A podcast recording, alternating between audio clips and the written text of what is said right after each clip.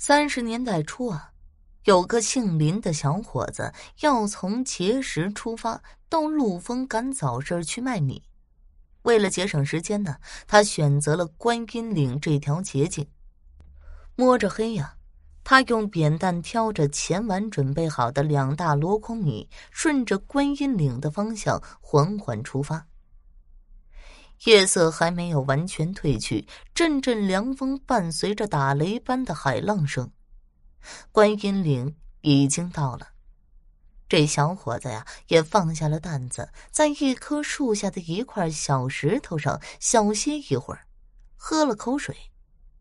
大概歇息了五分钟，这小伙子又挑起担来，准备赶路。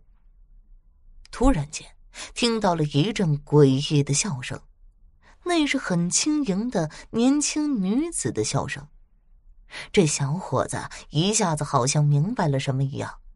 倒吸一口凉气，可毕竟是一个心思胆大的年轻小伙子，壮着胆儿，他挑着担头也不回的前进。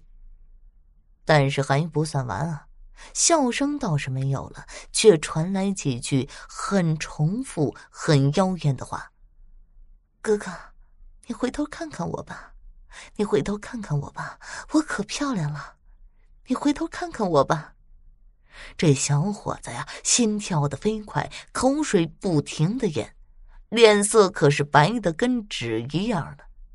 他没有说话，用余光瞄了一下，这不瞄还好，一瞄腿都软了。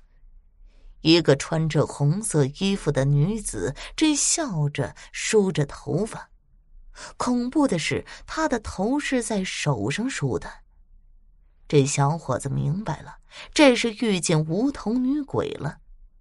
他就这么梳着，小伙子蛋一丢，嚎叫着跑了，留下了身后那句重复的话。